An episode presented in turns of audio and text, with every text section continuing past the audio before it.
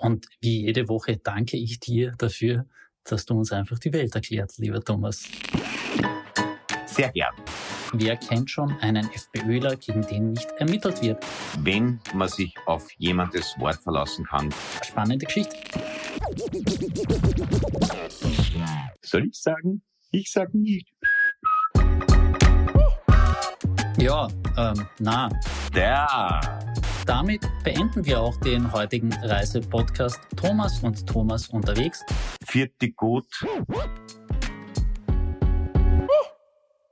Servus Thomas. Servus Thomas. Und um einen ikonischen Satz aus dem Podcast-Universum zu verwenden. Thomas, wo erreiche ich dich heute? Tja, gerne würde ich sagen, dass ich selbstverständlich vor Ort in Niger bin, um die Entwicklung des aktuellen Militärputsches zu beobachten und selbstverständlich die geopolitischen Konsequenzen, die sich daraus ergeben. Wie ist es mit der bisherigen französischen Dominanz vor Ort? Was heißt das für die Europäische Union, für die Gold- und Uranversorgung? Aber ich bin in Kroatien, in der Nähe von Split und habe mir gestern den Diokletian-Palast angeschaut, beziehungsweise was davon über ist und habe festgestellt, der Diokletian, der sich ja als der letzte große Christenverfolger hervorgetan hat, musste doch, weil Ableben bereits eingetreten, hinnehmen, dass in sein Mausoleum eine Kirche eingebaut worden ist. So kann's gehen. Das kann einen demütig machen vor dem Schicksal. Mhm, äh, kann übrigens auch eine interessante Reisegeschichte zu Split erzählen. Wollt da mal mit der Familie hin habe dann vor Ort in einem netten Hotel angerufen und als diese Person merkte am anderen Ende der Leitung, ja, da will jemand mit Kindern anreisen, hat er dann ganz höflich gesagt, naja, auf dem Wochenende, wo Sie kommen sollen, gibt es ein Electronic Dance Music Festival, da besteht die ganze Stadt eigentlich nur aus zugekruxten und voll mit Ecstasy gepumpten Menschen, also kommen Sie vielleicht anders mal mit Kindern. Das ist äh, ein sehr aufmerksames Service seitens des Hotels, würde ich sagen. Aber vielleicht äh, ist das ja eh auch eine Schnittmenge mit der neuen Touristengruppe, die Split sich erschlossen hat, weil ja Game of Thrones teilweise eh im Diokletianpalast gedreht wurde. Und da gibt es jetzt natürlich wahnsinnig viel Merchandising-Shops, sogar ein Game of Thrones Museum, das zu besuchen. Da ist sie, das ist im Zeitbudget nicht mehr ausgegangen. Aber ich habe in so einem Souvenirshop zum Beispiel gesehen, den eisernen Thron, ich habe die Serie nie gesehen, aber ich glaube, der eiserne Thron, der aus Schwertern besteht, in Originalgröße. Wo ich mir jetzt auch denke, so als Tourist, du steigst irgendwie einen Tag ins Split ab. Wie bringst du den heim? Oder gibt es Zustellvereinbarungen? Ich habe nicht nachgefragt, aber das Leben stellt einen immer wieder vor prickelnde Fragen, wenn man bereit ist, sich ihnen zu stellen. Ja. Und damit beenden wir auch den heutigen Reisepodcast Thomas und Thomas unterwegs und wechseln, ich würde sagen, in unser übriges Format Maurer und Schick. Und ich sag mal, Sehr's, liebe zuhörende Person bei Maurer und Schick, dem satirischen Nachrichtenpodcast der kleinen Zeitung mit Kabarettist Thomas Maurer, der auch im Urlaub keine Ruhe geben kann. Und Sie haben es gehört, er konsumiert alle Nachrichten, er schaut überall ganz tief rein und ist um Analyse bemüht. Und bei mir ist der Nachrichtenkonsum sowieso Lebenseinstellung. Mein Name ist Thomas Schick aus der Chefredaktion der kleinen Zeitung. Wobei, das ist vielleicht eine Anregung, die du in die, zu den Kollegen in der Chefredaktion tragen könntest, ob uns die nicht, ich weiß nicht, zur Trüffelsaison ins Biermond schicken wollen oder, oder so irgendwie. So ein Reisepodcast ist ja, glaube ich, eine totale Wachstumsbranche. Äh, ja, ist aber auch die reinste, äh, der, der, wie, wie soll ich sagen, ist der beste Nährboden oder um es noch ein bisschen schlampiger zu formulieren, es ist beinahe ein Foliensee für Korruption, die, die Reiseberichterstattung. Na gut, dann nicht. Prinzipienreiterei da, ja. Na, endlich eine Nachricht mit einer Frau. Aber was für eine? Thomas, du merkst, meine Übergänge werden immer besser. Ich habe jetzt irgendwie schon probiert, Foliensee reinzubringen. Nein, ich, ich, ich, ich staune und lerne. Ja, genau. Äh, und du erinnerst dich gewiss auch an unsere Episode Vicky Slime und Peter Westenthaler. Da haben wir ja nicht nur über Peter Westenthaler gesprochen, sondern auch über Alfred Riedel. Der Grafenwörter Bürgermeister hat ja in seinem Ort einen Foliensee bauen lassen und rundherum bei zweifelhaften Grundstücksdeals ordentlich einen Reibach gemacht. Das war allerdings nicht das einzige Mal, dass Alfred Riedel sich als Immobilienunternehmer beschäftigt hat, denn als eben der ganze Foliensee in Österreich bekannt wurde und man da so vom Dubai in Niederösterreich gesprochen hat, haben sich einige Kolleginnen und Kollegen auf den Weg gemacht und haben in den Grundbüchern noch andere Deals von Alfred Riedel recherchiert und meine Kollegen und Kolleginnen von der Presse haben da was Spannendes gefunden. Und zwar hatte Herr Riedel einen Neffen der ist Winzer, soweit so gut. Und als Winzer bist halt formal auch Landwirt. Und der konnte einen Grund kaufen, den Riedels Immobilienfirma nicht kaufen konnte, weil halt dann die Grundverkehrskommission ja, ihr Veto eingelegt hatte. Aber weil man sich in der Großfamilie Riedel einfach super versteht, hat dieser besagte Neffe dann dem Onkel Alfred den Grund geschenkt, beziehungsweise dessen Immobilienfirma, der konnte das wieder verwerten, hat dann einen sauberen Schnitt wieder gemacht und ja, Jetzt ist der Herr Redl halt zumindest mal als Präsident des Gemeindebundes abgetreten und es droht ihm weiter äh, Ungemach, denn sogar Landeshauptfrau Johanna Mikl-Leitner hat gesagt, ja, das ist schon eine sehr schlechte Optik da in Grafenwörth. Und sie meinte nicht den Foliensee, sondern sie meinte eben die Grundstückziels. Ja, und also ich glaube, wer Anni Mikl-Leitner kennt, sag nur Stichwort Ballkleider, weiß, dass eine gute Optik ihr mehr bedeutet als fast alles andere auf der Welt. Und ich bin zuversichtlich, dass die von ihr geleitete ÖVP Niederösterreich mit aller gebotenen Strenge gegen die ÖVP Niederösterreich Bürgermeister vorgehen wird, die eventuell den makellosen Ruf der ÖVP Niederösterreich als absolut nicht nepotistische Antikorruptionselite-Einheit äh, zu beschmutzen drohen nachträglich. Also ich glaube, wenn man sich auf jemandes Wort verlassen kann, dann auf das von der Hanni Mikkel-Leitner. Ja, zu tun gibt's tatsächlich einiges, denn wenn wir sagen, da werden ein paar Immobiliendeals durchleuchtet, muss man sich die Dimension vorstellen. Da geht es um 70 Grundstücksan- bzw. Verkäufe in den vergangenen 15 Jahren. Also da, da verschiebst nicht nur ab und zu was, das ist richtiges Business, was da betrieben worden ist. Und ich verstehe ehrlicherweise schon auch ein wenig, zumindest den vordergründigen Spin, den Hanni Mikl-Leitner spielen probiert, denn in Niederösterreich wird 2025 gewählt und jetzt hat man zumindest noch mal ein bisschen die Variante rechtzeitig die Korruption sozusagen aufpoppen zu lassen, damit man dann vielleicht bis zur Wahl hin wieder safe ist. Ja, wobei ich glaube, dass es weiten Teilen der äh, Zielgruppe im Großen und Ganzen wurscht ist. Also ich erinnere zum Beispiel an den nicht eingetretenen Karriereknick des heutigen Nationalratspräsidenten Sobotka, nachdem er mit den äh, Wohnbauförderungsgeldern die eine oder andere Otschi erleiden hat müssen, aber eh nicht er selber, sondern lediglich die niederösterreichischen Steuerzahler. Ja, ja, bei uns in Kärnten auch auf die Gefahr hin, dass wir selbstreferenziell werden nach über 30 Episoden. Wir haben über diesen Mann schon mal gesprochen, um den es geht. Die Episode lautet, wer kennt schon einen FPÖler, gegen den nicht ermittelt wird? Und da hat der gute Thomas Maurer gesagt, ja, der Erwin Angerer, damals Abgeordneter zum österreichischen Nationalrat, das ist ein Blauer, der könnte Justizbehörden nur vom Hören sagen oder vom Kritik üben an ihnen.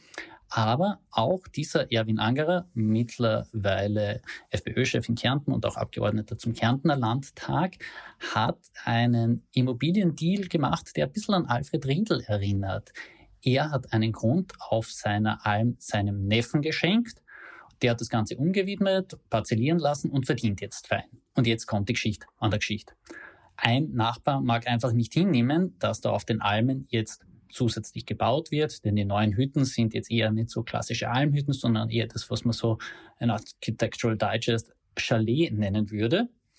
Und der Nachbar, dem das nicht gefällt, der heißt Heimo Scheuch. Das ist der Chef des Wienerberger Baustoffkonzerns, quasi größter Baumeister der ganzen Welt. Übrigens der Cousin von Kurt und Uwe Scheuch, aber die sind nicht so gut miteinander befreundet, muss man immer wieder anmerken, glaube ich. Und das ist eine spannende Geschichte. Dokumentiert übrigens von Franz Miklatz. Das ist für jene, die sich noch ganz tief reinkriechen wollen, jener Journalist, den die Kärntner Staatsanwaltschaft Handy und Laptop abgenommen hat, weil man gefunden hat, das kann ja nicht sein, dass ein Journalist da irgendwo in Amtsgeheimnissen herumstöbert. Ja, na, wenn da alle zum Recherchieren anfangen, was bleibt dann noch von der österreichischen Realverfassung? Ne? Ich habe in dieser Causa auch, also in meinem fortgeschrittenen Alter macht man ganz selten Dinge zum allerersten Mal, aber ich habe zum ersten Mal eine Ausgabe des Kärntner Monat downgeloadet und habe erstens ungewöhnlich viel über prominente Kärntner gelernt, aber auch äh, diesen Artikel dann letztlich wieder. und ja, das ist schon insofern auch interessant, als ja das offizielle Statement vom Herrn Angerer oder, oder eines seiner, seiner Engagements, das Nicht-Verbauen der Almen immer war. Da hat er sogar irgendeine Unterschriftenliste ins Leben gerufen und dass da jetzt der Nachbar scheucht, der zwar mit, vielleicht mit den Brüdern nicht gut ist, aber offenbar auch das Hobby, sehr große Kärntner Grundstücke zu besitzen, mit ihnen teilt, der da der direkte Anrainer ist, da nicht irgendwelche Ferienbungalows vor seiner Nase haben möchte. Also es mag ein wenig Eigennutz dabei sein, aber es dient dann vielleicht trotzdem der Alma-Haltung. Und habe mich dann schon gefragt, wie kann ein bislang unbescholtener FPÖler wie der Herr Angerer so radikal seine Meinung über allen Verbauen ändern. Und dann ist mir eingefallen, vielleicht, ja, vielleicht ist es das Testament. Kurz vor seinem tragischen Ableben hat der Kärntner Landeshauptmann Jörg Haider noch das Lied Vierte Gut, du liebe Alm aufgenommen. Das kann man da vielleicht kurz reinhören? Ja, wir, wir, wir hören jetzt mal da kurz rein, weil es schon ein Zeitdokument ist. Und es wird übrigens ohne du, liebe Alm, es wird einfach nur liebe Alm genannt.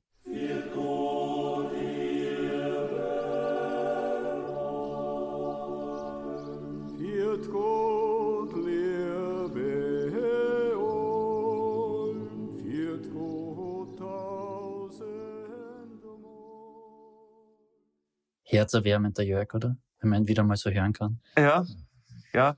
Äh, also es ist ein bisschen ein anderer Text als von ihm gewohnt. Aber trotzdem, wie gesagt, es ist vielleicht sein Vermächtnis und vielleicht hat der Herr Angerer, ich gehe davon aus, dass der auch noch in der Ära Kärnten wird reich sozialisiert worden ist und wahrscheinlich die Worte des Landeshauptmanns doch eher als imperativ empfindet. Vielleicht hat er dieses vierte Gut, liebe Alm, als Auftrag verstanden, doch zu möglichst vielen Kärntner Almen Vierte Gott zu sagen und sie stattdessen in Ulrich Seidelartige Wochenendhauskomplexe umzugestalten. Und wie jede Woche danke ich dir dafür, dass du uns einfach die Welt erklärt, lieber Thomas. Sehr gern.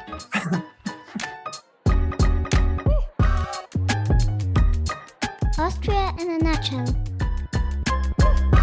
Du Thomas, ich habe ein bisschen den Eindruck, wir haben schon voll lang nicht mehr über Korruption auf Bundesebene gesprochen. Ist das so? Ja, das kann, glaube ich, nicht daran liegen, dass kein Anlass vorgelegen ist. Wir müssen einfach ein bisschen schlampiger sein. Ja, genau. Ähm, die, die Schlampigkeit holen wir jetzt einmal aus oder merzen sie aus vielmehr. Denn das Kanzleramt gibt uns da schon einen Anlass, dass man noch ein bisschen da reinleuchten und drüber sprechen. Es geht nämlich um Mails, die die Staatsanwaltschaft im Bundeskanzleramt sicherstellen ließ. Sie stammen aus der Ära Sebastian Kurz und wurden damals von Johannes Frischmann und Gerhard Fleischmann geschrieben. Und die Ermittler erwarten sich aus diesen E-Mails schon ein bisschen eine Substanz, sage ich jetzt einmal ganz vorsichtig. Vielleicht sogar vergleichbar mit den Chats, die der hinlänglich bekannte Thomas Schmidt verfasst hat. Soweit so klein mal. Vor zehn Monaten also wurden diese E-Mails sichergestellt damit eben nicht etwaige Backups gelöscht werden oder so. Und das ist innerhalb des Rechtsstaats möglich. Im Bundeskanzleramt hat man gegen diese Sicherstellung Einspruch erhoben. Finde ich ja absolut gut, weil es kann ja wirklich nicht sein, dass Staatsanwälte in jeden Winkel deines Lebens blicken, weil vielleicht hast du ja auch einfach nur höchstpersönliche E-Mails geschrieben. Man, man macht das ja manchmal. Spannend wird es aber, wenn man sich die Argumentation des Kanzleramts anschaut, denn da lautet das Argument bei dem Einspruch, es könnten womöglich hochgeheime Informationen in den E-Mails drinnen stecken, deren Geheimhaltung wichtiger ist als die Strafverfolgung.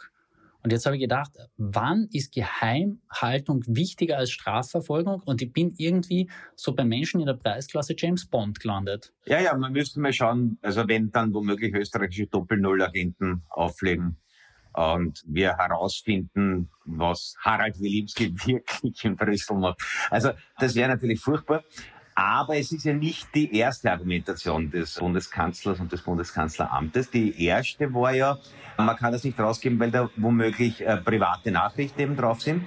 Wo man sagen muss, dafür sind aber Diensthandys eigentlich nicht da. Also das wäre, wenn man, wenn man ganz bitzelig ist, wäre das vielleicht sogar missbräuchliche Verwendung von öffentlichem Gut. Aber sagen wir nicht so. Das war die erste Argumentation. Die zweite ist jetzt das mit den Geheimen, mit den Staatsgeheimnissen. Und da gibt's aber eine Gesetzgebung dazu, wie Staatsgeheimnisse kommuniziert und abgespeichert werden sollen.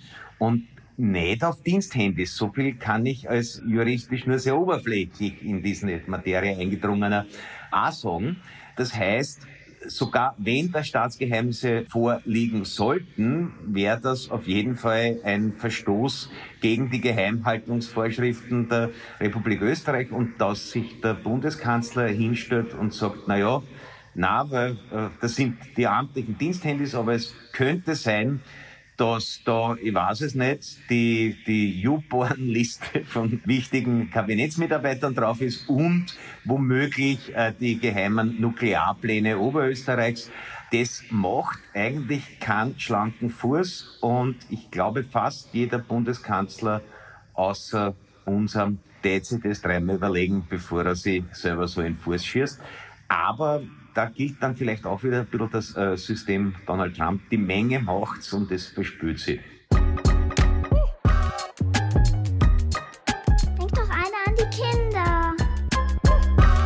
Falls Sie sich am Ende dieser Rubrik fragen werden, warum heißt die Rubrik eigentlich Denk doch einer an die Kinder, sage ich es gleich dazu. Der Kerl, über den wir jetzt reden werden, hat, wenn man richtig gezählt hat im Internet, zumindest zehn Kinder gezeugt. Es geht nämlich um Elon Musk. Und da, ja, und da, da, da möchte ich einen sehr interessanten Satz meines Kollegen Manfred Neubert, der leitet bei uns bei der kleinen Zeitung die Wirtschaftsredaktion, zitieren, weil ihn klug finde und differenziert. Da hat er in einem Porträt geschrieben, Spott und Hohn scheint im sprunghaft erratischen Denken des Tech-Visionärs, bei dem Genie und Wahn eine unerschütterliche Intimbeziehung pflegen, eine der wenigen Konstanten geblieben zu sein. Denn der Herr Musk bekommt derzeit relativ viel Spott und Hohn ab, weil er erst Twitter gekauft hat, dann kaputt gemacht hat und jetzt das Ding X nennt. Es soll künftig nämlich eine All-in-App werden, die Audio, Video, Bezahlung vereint. Und irgendwie glaube ich sogar, die Menschheit oder zumindest ein relevant großer Teil der Menschheit könnte Elon Musk in diesem Projekt folgen und das könnte sich tatsächlich zu einer neuen digitalen Infrastruktur auswachsen, egal was man von der Person Musk hält. Naja, ob sich dazu auswächst, wird man ja sehen. Also ich fand, ich muss auch sagen, ich, ich fand den äh, Musk früher mal auf eine sympathischere Art äh, interessant als heute weil sozusagen dieses, dieses irgendwie sehr US-amerikanische, dass man sich irgendwie so wirklich kindlich oder kindisch irgendwelche Jugendträume vom eben als Science-Fiction-Leser von der eigenen Raketenfirma und so weiter dann tatsächlich einfach verwirklicht. Das hat natürlich schon auch etwas. Allerdings hat er sich jetzt von einem eher anarchistisch, panhumanistischen Typen zu einem eher so alt-right-libertären geändert, soweit man überhaupt Konsistenz feststellen kann. Und das ist ja, das mit Ex ist auch so eine Sache, weil das scheint sein, ein, ein, ein Jugendtraum zu sein, weil er hat äh, damals gefunden, X ist die geilste Adresse im ganzen Internet. Ja, also wenn du eine Umfrage unter zwölfjährige Buben machst, wirst du wahrscheinlich eine Mehrheit für diese Aussage finden. Und, und es gab ja sozusagen das, womit er ja dann wirklich Geld verdient hat, war sozusagen diese Teilhabe an PayPal. Und da gab es ja auch davor schon einmal X. Also er hat diese Idee einer Plattform, die auf der alles ist und an der man nicht vorbeikommt und wo, was nicht, hm, Telefon, Video, Kommunikation, äh, Bargeld, äh, Zahlungsverkehr ganz wichtig. Das wollte er damals stemmen. Und es gab also einen, eine Konkurrenzfirma, die wir vergessen haben, BD hat, die hat dem Peter Thiel gehört. Und beide haben in einem Ausmaß Geld geblutet, dass die Investoren dahinter gesagt haben, so es ist einmal nicht mehr lustig. Es, ihr müsst euch zusammentun, ihr müsst mergern. Also kurz davor hat einer der beiden Angestellten eher irrtümlich eine Möglichkeit tatsächlich gefunden, halbwegs sicher Geld zu überweisen. Auf der X-Plattform von Musk hat es nie funktioniert. Angeblich hat er auch auf die falsche Software gesetzt, da kenne ich mich nicht so aus. Es gibt aber, also jedenfalls waren sie gezwungen zu dieser Zusammenarbeit, konnten sie damals schon nicht leiden was eigentlich ein Wunder ist. Aber gut, es ist, gibt ja auch, dass äh, unsympathische Menschen sich unsympathisch sind, das schließt sich nicht aus.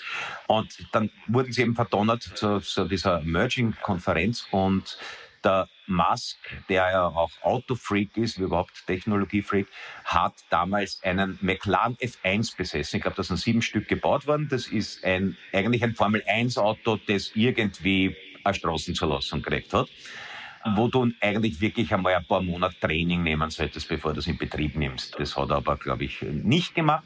Und jedenfalls hat er dann gesagt, naja, er nimmt den Thiel mit, der tatsächlich schräg vis-à-vis sein Büro hatte und ist natürlich mit dem McLaren gekommen. Und der Thiel macht den Fehler zu sagen, naja, und was geht der so? Worauf äh, der Musk macht, was man einfach nicht machen soll, nämlich auf die Überholspur ausscheren und gleichzeitig Gas geben.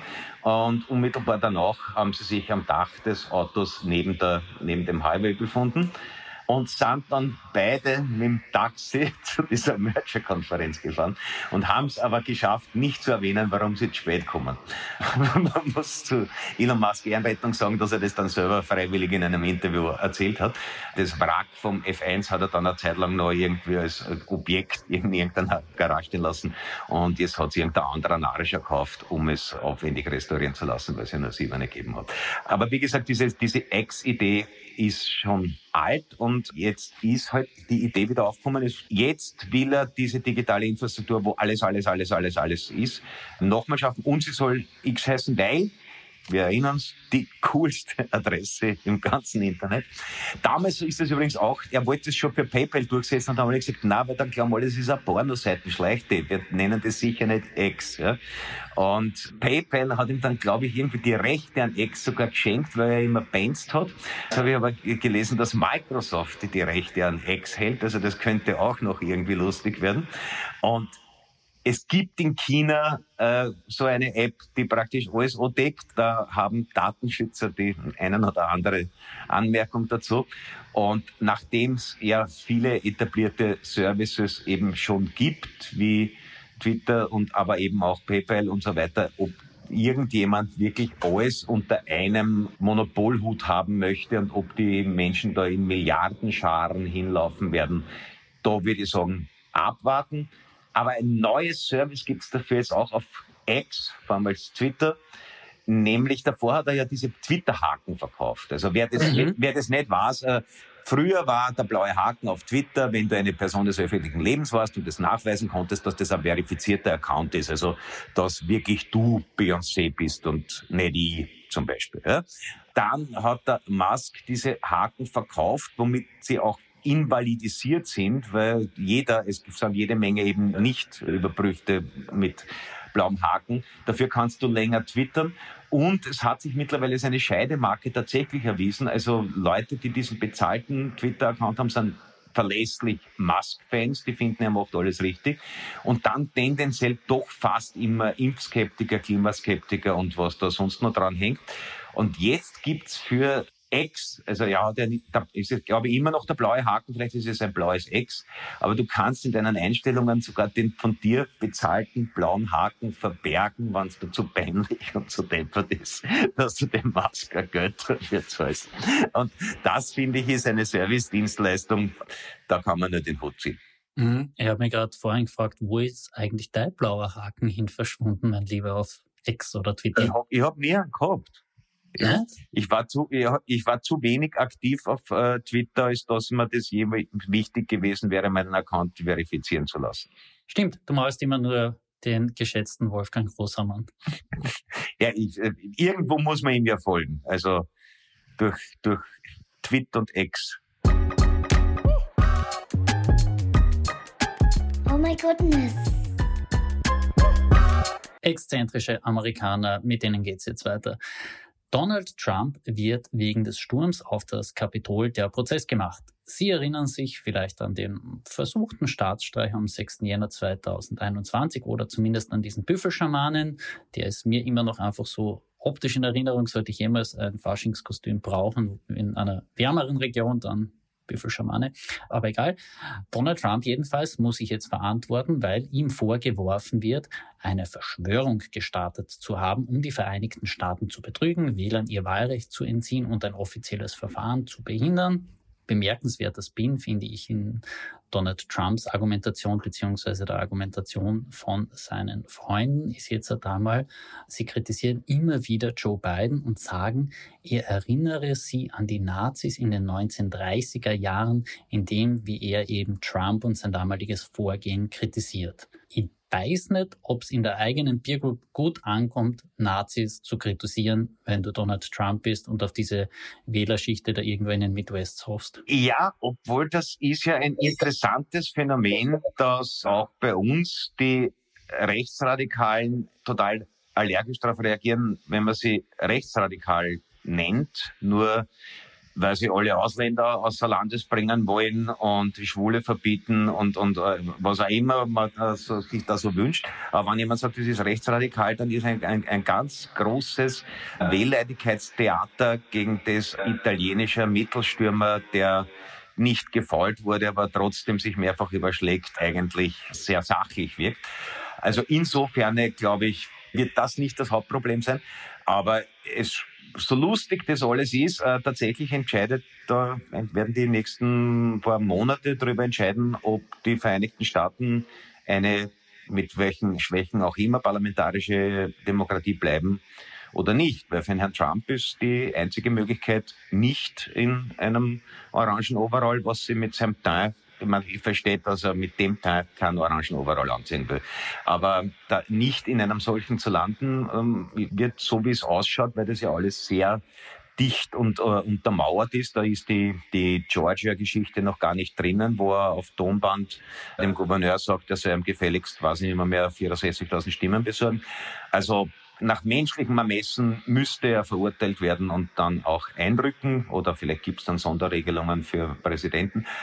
Aber die einzige Möglichkeit, dass das nicht passiert und dass er aus dem Häfen bleibt, ist, dass er sozusagen die Macht wieder übernimmt und dann dafür sorgt, dass er nicht mehr abgewählt werden kann. Oder, also jedenfalls wären die Vereinigten Staaten, glaube ich, nach einer zweiten Periode Trump nicht wiederzuerkennen. Es ist ja auch schon ausjudiziert, er könnte theoretisch auch aus dem Gefängnis kandidieren. Also dann auch die Frage, theoretisch kann er ja natürlich als Präsident dann Leute begnadigen. Es ist, glaube ich, bisher noch nicht ausjudiziert, ob sie verurteilte Präsidenten selbst begnadigen können, aber ich gehe mal davon aus. Wobei das gar kein amerikanisches Spezifikum ist, das haben wir bei den Staatskünstlern dann auch einmal recherchiert, wie die Anklage um den Sebastian Kurz vorbereitet wurde. Theoretisch könntest du auch aus der Strafanstalt Hallau oder welcher immer österreichischer Bundeskanzler sein. Das sind so Feinheiten, die, über die hat sich der Gesetzgeber keine Gedanken gemacht. Da hat man dann irgendwann einmal gesagt, so Kinder, es ist halber zehn, ich habe einen Hunger, sagen wir, die Verfassung ist fertig. Ja, also ich meine, ich hätte diese Aufwertung von Graz zu einer Stadt, in der auch die Bundesregierung ihren Sitz hat, immer irgendwie gut gefunden. Jetzt also als Teilzeit Graz, aber Oder gelebter Föderalismus, wenn es noch ein paar Minister erwischt, dass man sich alle Quot verteilt. Ja, Graz war jetzt schon das Stichwort. Thomas, ich weiß, was du am 17. Oktober machen wirst.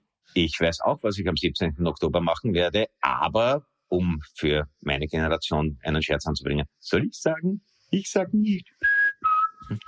Ja, äh, du, du, kannst es sagen, ich kann es leider noch nicht verlinken, weil unser Webdesigner noch auf Urlaub ist und erst nächste Woche wiederkommt. Aber so viel sei schon verraten. Es gibt dann Mauer und Chick live in Graz, weil wir schon nach der ersten Ankündigung mal relativ viele viel Mails bekommen haben von Leuten, die sich einfach mal so mir nix, dir nix Freikarten sichern wollten, haben wir gesagt, wir stellen auf ein Gewinnspiel um. Nächste Woche geht dann die Gewinnspielseite online. Da können Sie sich dann mal reinbuchen. Wird sicherlich eine lustige Sache bin noch am überlegen, ob wir auch so einen Kärntner Chor brauchen, der uns dann für Gottliebe Alm singt oder ob wir doch eher mit einem Live-Pianisten arbeiten. Ja, Vielleicht, wir könnten an der, an der, an der Stange tanzen, aber dann müsst ihr bis dahin üben. Ja, ähm, na, ich will na, das nicht. Okay, dann nicht. Nein, es, es, Ablehnung angenommen. Gut, äh, Ablehnung angenommen. Alle anderen wichtigen Links, die ich Ihnen schon zur Verfügung stellen kann, die finden Sie dann natürlich in dieser Woche in den Show Notes. Das war's jetzt mit Maurer und Schick in dieser Ausgabe und ich sage nichts mehr. Sagst du noch was? Ich sage, ich übergebe an die kompetente Abmoderation.